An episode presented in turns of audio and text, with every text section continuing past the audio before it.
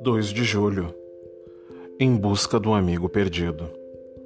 Algum tempo depois, Gerda percebeu que o amigo havia sumido.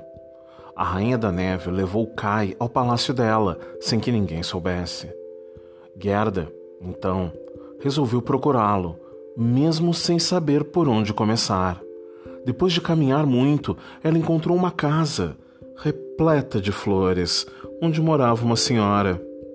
A mulher queria que Gerda ficasse em sua casa e não fosse embora. Então, pegou seu pente mágico e penteou o cabelo da garota, que assim se esqueceu de seu amigo Kai. Gerda só foi se lembrar do amigo alguns dias depois, quando viu uma rosa. Essa história é uma publicação de Ciranda Cultural Editora e Distribuidora Limitada.